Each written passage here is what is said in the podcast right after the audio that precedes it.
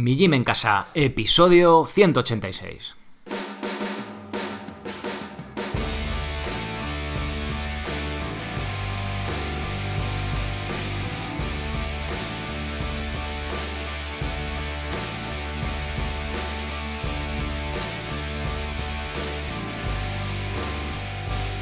Muy buenas, bienvenidos a un nuevo episodio del podcast de Mi Gym en Casa, la radio donde hablamos de entrenamiento y de alimentación desde un punto de vista diferente e independiente. Soy Sergio Catalán de migymencasa.com, la web donde encontrarás las herramientas necesarias para entrenar de forma independiente en cualquier parte y sin apenas material, sea cual sea tu nivel. Estas herramientas son los programas de cardio y de fuerza, estos últimos basados en calistenia, es decir, en los que trabajaremos con nuestro propio peso corporal. Como complemento tienes diferentes cursos, pino, comba, liberación miofascial, subir la cuerda y hasta un programa sobre minimalismo en el calzado. Por ser oyente del podcast recibirás un descuento de 5 euros si introduces el código podcast en mayúsculas al hacer tu compra. ¡Comenzamos!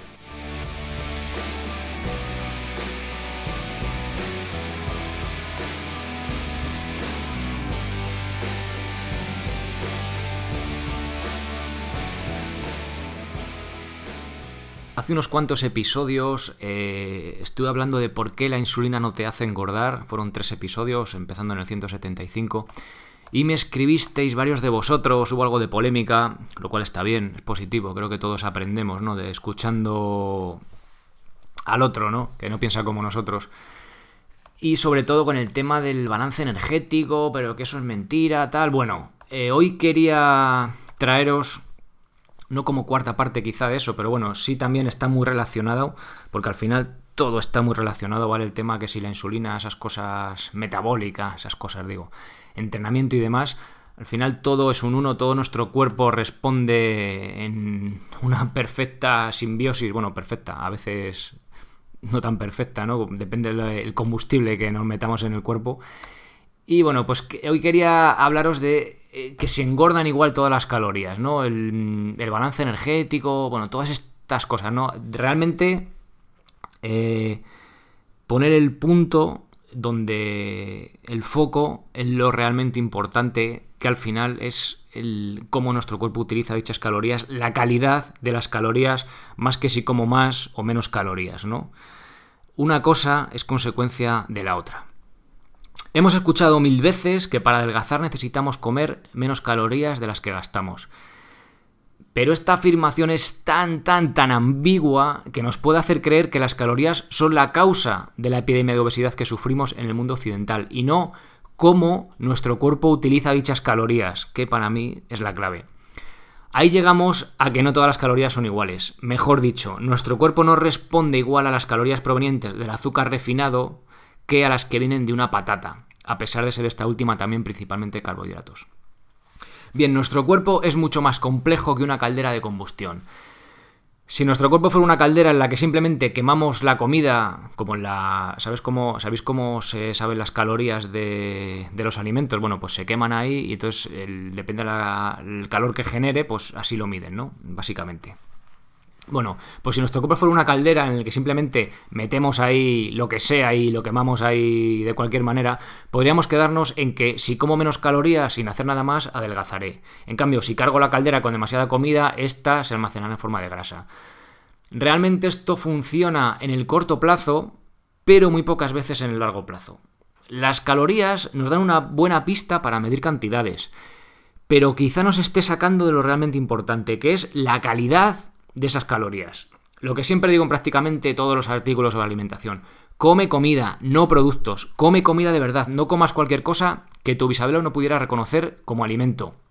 Haciendo el apunte de que todos los días comer postres que hacía nuestra abuela, eh, no vamos en, el, en la buena dirección, ¿vale? Haciendo el apunte de que no añadir azúcar refinado a esos alimentos, que al final es un procesado. ¿Lo tenía nuestro abuelo? Sí, nuestro bisabuelo también, pero eso lo sacamos de ahí que no quita que de vez en cuando nos tomemos un, postre casero. Bien. Bueno, ¿y cuál es la clave de todo esto? ¿Qué hace tu cuerpo con las calorías que ingieres? ¿Qué es lo que hace? ¿Vale? Esto va a depender principalmente de dos factores. La calidad de esas calorías y el estado metabólico de nuestro cuerpo. Bien, vamos a ver el primero. Este término de la calidad de las calorías un poco rebuscado eh, se puede traducir sencillamente a la calidad de la comida, ¿vale? No es lo mismo un filete de ternera de pasto que unas lonchas de mortadela. No son lo mismo las calorías provenientes del pan que de una patata. Ni tan siquiera son lo mismo las calorías provenientes del azúcar de mesa, el azúcar blanco, que de la miel. Incluso en este último caso, a pesar de tener ambos un contenido parecido de glucosa y fructosa, nuestro cuerpo no lo gestiona igual, ¿vale? Hay enzimas, hay minerales, hay... Y seguro que, tiene componentes que todavía no entendemos que o, aunque sí los tengamos aislados, no sabemos muy bien cómo nuestro cuerpo reacciona a ellos, que nuestro cuerpo no lo gestiona igual. Podemos meter, por simplificar un poco, en un gran saco a las calorías provenientes de comida de baja calidad en azúcares y harinas refinadas y grasas trans y aceites refinados, ¿vale? Prácticamente la totalidad de los procesados lleva uno o varios de estos componentes. Estas calorías de baja calidad tienen un impacto negativo en nuestro cuerpo a corto y a largo plazo. Para verlo con una perspectiva más profunda, tenemos que darnos cuenta que nuestro cuerpo tiene varios billones, billones con B de células en las que se producen multitud de reacciones bioquímicas cada día. Si comemos porquerías, la cosa va más allá de tener un pico de insulina, ¿vale? Ya lo vimos cuando hablamos de por qué la insulina no te hace engordar. No es el principal motivo por el que engordemos. Comer basura tiene un impacto negativo en nuestras células y esos desequilibrios producidos día tras día hará que desarrollemos inflamación, resistencia a la insulina y poniéndonos serios pero realistas, hará que nuestras células expresen, activen unos genes, por ejemplo, relacionados con el cáncer, que en el caso de comer alimentos y tener el resto de hábitos en orden, saludables, será mucho menos probable que se expresen, ¿vale? Aquí no es blanco o negro, esto es anticáncer ya, ni de coña me da un cáncer, no. Pero, lo que decimos siempre, eh, los genes son nuestras cartas que tenemos para jugar la partida de la vida, y cómo juguemos la partida es cómo eh, harán que se expresen esos genes o no, ¿vale? Si como alimentos en vez de comida basura tendré menos probabilidades de tener un cáncer. ¿Estoy exento? Desde luego que no, pero tengo menos probabilidades. Yo soy el responsable de mi salud, yo elijo comer ese tipo de alimentación. Me gustaría también hacer un apunte eh, en cuanto a esto, porque imaginaros, ¿no? Alguien así muy activo que entrena, mira, y los, un crossfitero, ¿no? Uno de crossfit, uno, alguien que entrene para los games, que esté en la élite, ¿no? De la élite de la élite. Me gusta mucho el punto de vista de Ben Bergeron, que es un, es el entrenador, bueno, de los que ganaron los Games el año pasado y este año ganó el chico Matt Fraser, pero la, la chica no, no ganó, no me sale ahora de Bisdotti era, no me, no me acuerdo ahora del nombre. Bueno, en cualquier caso, es un entrenador de los élite ahí de, de, CrossFit, no entrena varios. Eh, Catherine, no me salía el nombre. Entonces, eh, bueno, este hombre dice, bueno, vale, yo después de haber, un, haber hecho un entrenamiento, cuando hablamos hace tiempo de la, de la, insulina, ¿no? Y demás, entonces, después de haber hecho un entrenamiento salvaje, vía glucolítica a tope, he vaciado mis músculos de glucógeno, ¿no? O sea, mis músculos están pidiendo glucosa. ¿Me puedo comer un helado, mogollón de comida procesada y con eso no voy a engordar porque voy a rellenar las reservas de glucógeno de mi cuerpo, ¿vale? Y dices, sí, o sea, me da igual comerme un plato de patata con mi proteína, con verdura y tal, que eh, comerme, yo que sé, un helado, por así decirlo, ¿vale? Supercargado de azúcar y galletas y demás. A nivel energético, si solo nos fijamos en la energía, a nivel glucosa que entra en forma de glucógeno, sí, realmente lo puedo rellenar igual. ¿Qué pasa? Que si yo busco la salud, y el rendimiento a medio plazo, o en este caso gente a rendimiento, pero al final lo que buscamos es la salud, incluso él lo dice que entrena a los campeones de esta gente, yo en el futuro voy a tener problemas, porque no, vale, sí, yo he rellenado mi glucógeno muscular y mañana cuando entreno voy a estar a tope igual que si estoy, que si me he tomado el arroz, pero eso genera desequilibrios en nuestras células en nuestro cuerpo que poco a poco van provocando inflamación, o sea, nuestro cuerpo está preparado para recibir comida, alimentos, ¿vale? O sea, comida en forma de alimentos, no en, comida en forma de productos, ¿vale? Tiene problemas para gestionar eso. En el corto plazo no lo vamos a notar, pero poco a poco, a pesar de hacer un entrenamiento de la leche, que somos muy buenos y que entrenamos vía glucolítica y la leche, lo que queráis, pero al final va a tener un impacto negativo, con lo cual no todo vale, ¿vale? Con lo cual no vale igual la caloría que viene del producto procesado que de una buena alimentación. Bien, se entiende un poco, pues, pues fijaros, incluso este hombre que trae una gente de élite que busca el rendimiento, al final dice, sí, sí, esto, pero yo a esta gente les doy eh, bien de verduras, carbohidratos, proteína y demás, ¿vale? En forma de alimentos. El, hombre lo tiene así. Me gusta mucho porque tiene... También tienen un podcast eh, esta gente y, tiene mucho esas cosas muy claras, ¿no? Si escucha, o sea, si sabéis inglés os lo, lo, recomiendo, a mí me gusta bastante. Va un poquito el rollo del CrossFit, un poquito así, pero bueno, a mí me gusta. Bueno, continúo. ¿Echarías agua en el depósito de combustible de tu coche? Pues esto es lo mismo. Es algo así como echar agua en el depósito de gasolina. Si echas unas gotas de agua en el depósito de gasolina, pues yo que sé, tomarte de vez en cuando un postre o un caprichito, pues puede que no influya demasiado. Pero si echas 20 litros en el depósito, el coche se va a estropear tarde o temprano. Las calorías provenientes de comida procesada harán que tu cuerpo no las gestione bien y serán las responsables de que el estado metabólico de tu cuerpo se estropee. Y ahora voy con ese segundo factor, ¿vale? Nuestro estado metabólico.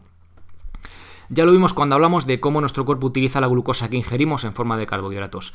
En una persona delgada, una vez que generamos insulina, esa glucosa que se retira del torrente sanguíneo va en seis veces más cantidad al músculo que almacenarse en forma de grasa. En cambio, en una persona obesa, la mitad va al músculo y la otra mitad a la panceta. La almacenamos en forma de grasa. Y en este caso estamos hablando de un almidón como, un almidón, perdón, como la patata. Si ponemos el ejemplo de los refrescos azucarados, la cosa es aún peor, ¿vale? Fructosa. Bueno, ahí tenéis, os dejo un enlace a la nota del episodio si queréis profundizar.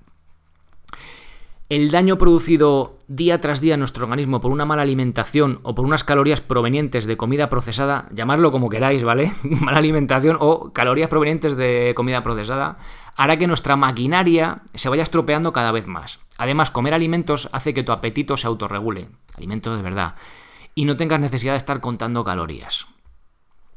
Bueno, y todo esto no significa que no se cumplan las leyes de la física, ¿vale? Lo que os decía hace tiempo.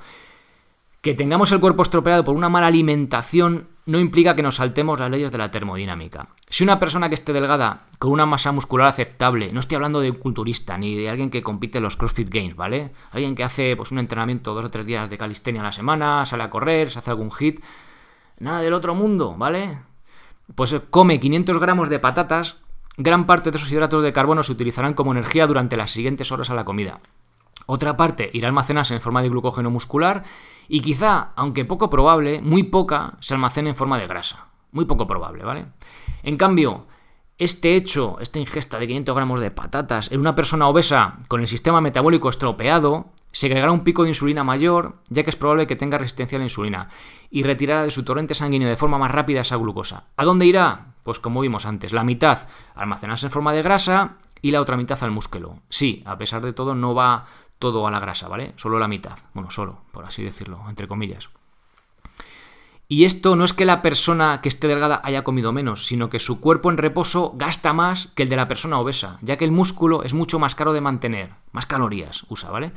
Además, parte de ellas se han ido en energía durante las siguientes horas, genera más calor, tiene más energía, está más activo, se siente más activo, y parte de esas calorías, bueno, se siente más activo y por contra, pues también se moverá más, ¿vale? Involuntariamente, por así decirlo y parte de esas calorías han ido a reponer el glucógeno muscular. En cambio, el cuerpo de la persona obesa, debido a ese metabolismo estropeado, no ha sido capaz, por así decirlo, de sacarle la energía a esos hidratos y su cuerpo ha retirado esa glucosa en sangre enseguida. Esto hará que tenga hambre mucho antes que el otro sujeto, el que estaba delgado. Pero no porque sea un glotón, sino porque al haber bajado la glucosa en sangre su cuerpo le pide comida. Mucho tejido graso incrementa este, incrementa este pico de insulina y este tejido actúa como un pozo, ¿vale? Por así decirlo, para poder retirar esos niveles altos de, glucosa en sangre. Aunque estoy recurriendo mucho a los hidratos para poner ejemplos, esto también pasa con la grasa saturada. Una vez que tenemos el sistema estropeado, algo que en principio no es problemático, acaba siéndolo, ¿vale? Os dejo eh, un enlace al episodio 161 en el que Pedro Carrera Bastos habla, explica el tema con más, más detalles. Un episodio, hablamos de alimentación ancestral, bastante complejo, pero Pedro lo, explica genial y oye, si os interesa el tema merece, merece la pena indagar ahí. Y ahora vamos a ver un par de malos ejemplos que me podéis rebatir con ellos, entonces ya os lo traigo yo directamente. Por ejemplo, el de Mark Hobb, profesor de nutrición que hizo una dieta a base de comida basura durante 10 semanas. Os dejo la fuente del artículo en, en inglés. Y lo que tiene narices, por no decir otra palabra fea, es que el artículo se titule La dieta de los pastelitos funciona y esté en la web americana sobre diabetes. Manda narices. Bien, pues eso. Bueno, eh, pues ahí estamos. ¿Veis el foco de las calorías? Sí, es que al final si comes menos, sí, si comes menos, no. Si comes menos, a este hombre le ha funcionado. Vamos a ver por qué. Bueno, bajó su ingesta en 800 calorías al día. O sea, de lo que comía la bajó 800. Perdió 12 kilos y mejoró marcadores como el colesterol LDL y HDL, triglicéridos y porcentaje de grasa corporal. Esta estrategia funcionó por ser a corto plazo, repito, a corto plazo. ¿vale? Son 10 semanas. Si te alimentas de comida basura, este hombre comía oreos, doritos y demás, a guarrería total. Si te alimentas de comida basura, lo normal es que comas más de lo que tu cuerpo necesita. Es realista hacer este tipo de pequeño experimento durante pocas semanas y midiendo de forma estricta las calorías, pero pensar en adelgazar con esta estrategia a medio o largo plazo, pues yo la verdad que no lo veo, no sé vosotros. En cuanto a la mejora de marcadores, entiendo que fueron debido a que estaba adelgazando de forma drástica. A pesar de comer basura, poca, pero basura al fin y al cabo, mejoró esos marcadores. Volviendo al tema de cómo nuestro cuerpo utiliza la glucosa, si estamos en déficit calórico, en nuestro cuerpo eh, advierte un estatus bajo de energía, eh, tenderá a quemar más grasa en vez de almacenarla. Estaría bien ver cómo, o sea, con qué niveles de energía estaba este hombre y anímicos se encontraba Mark durante el experimento y también sería interesante ver cómo comía este hombre antes, ¿no? No tengo nada claro que comer así a largo plazo no tenga un impacto negativo en nuestro cuerpo, eh, aunque sea en un déficit calórico severo. Por no hablar de la tarea de mantener un balance energético saludable, quedándonos bien saciados y sin contar calorías con este tipo de alimentación, lo cual creo que es imposible. Sí, podemos hacer un experimento así, venga, 10 semanas, venga, vale. No hay huevos, venga, vale, lo podemos hacer. Pero que nuestro tipo de alimentación en nuestro día a día sea esta y que quedemos, vamos, quedarnos saciamos ni de coña, ¿sabes? Entonces, pues oye, pues hay un mal ejemplo. Y, lo que me parece aberrante es que una asociación de diabetes eh, lo, lo, publicite como la dieta de los pastelitos funciona. Yo es que alucino. Bueno, en fin, continuemos. La importancia del ejercicio. Al igual que comer porquerías estropea nuestro estado metabólico, hacer ejercicio lo arregla o lo mantiene en condiciones óptimas. Un entrenamiento bien estructurado, tanto de fuerza como de cardio, va a mejorar cómo nuestro cuerpo gestiona los alimentos, mejorando la sensibilidad a la insulina, mejorando la composición corporal, aumentando el consumo de nuestro cuerpo en reposo, etc. Por no hablar de que nos encontremos mejor. Lo que no da carta blanca para comer basura, ¿vale? O sea, va de la mano. ¿Podemos comer bastante basura y si entrenamos fuerte tener buena composición corporal? Podemos. Podemos. ¿Es saludable a medio y largo plazo? Desde luego que no, ni lo, recomiendo, ¿vale? Entonces, vamos a hacer las dos cosas bien, ¿vale?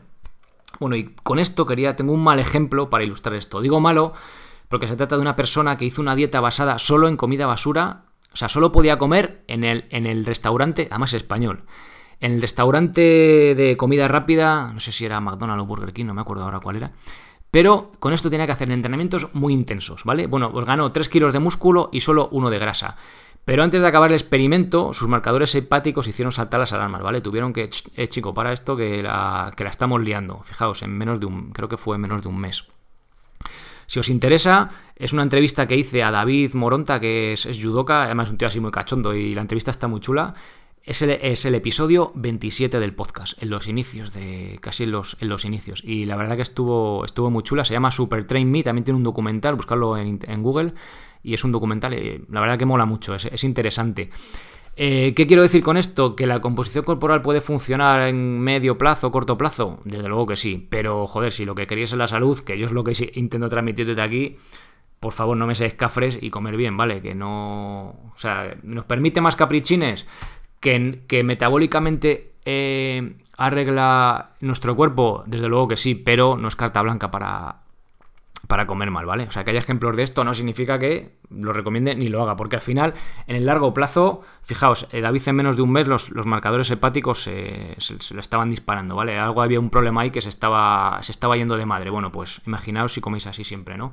Aunque sea, aunque no sea todos los días comer en un restaurante de cadena rápida, pero que vayáis a menudo o que vayáis teniendo a menudo, al final, lo que os decía antes, son cosas que van sumando, van sumando, van sumando en el lado malo o lo otro pues, pues, va sumando en el lado bueno, ¿no? Bueno, pues hay un poco vuestras elecciones del día a día, lo que os digo siempre, ser responsables. Bien. Bueno, y si ya como una alimentación basada en comida de verdad, como tú dices, pero quiero mejorar mi composición corporal.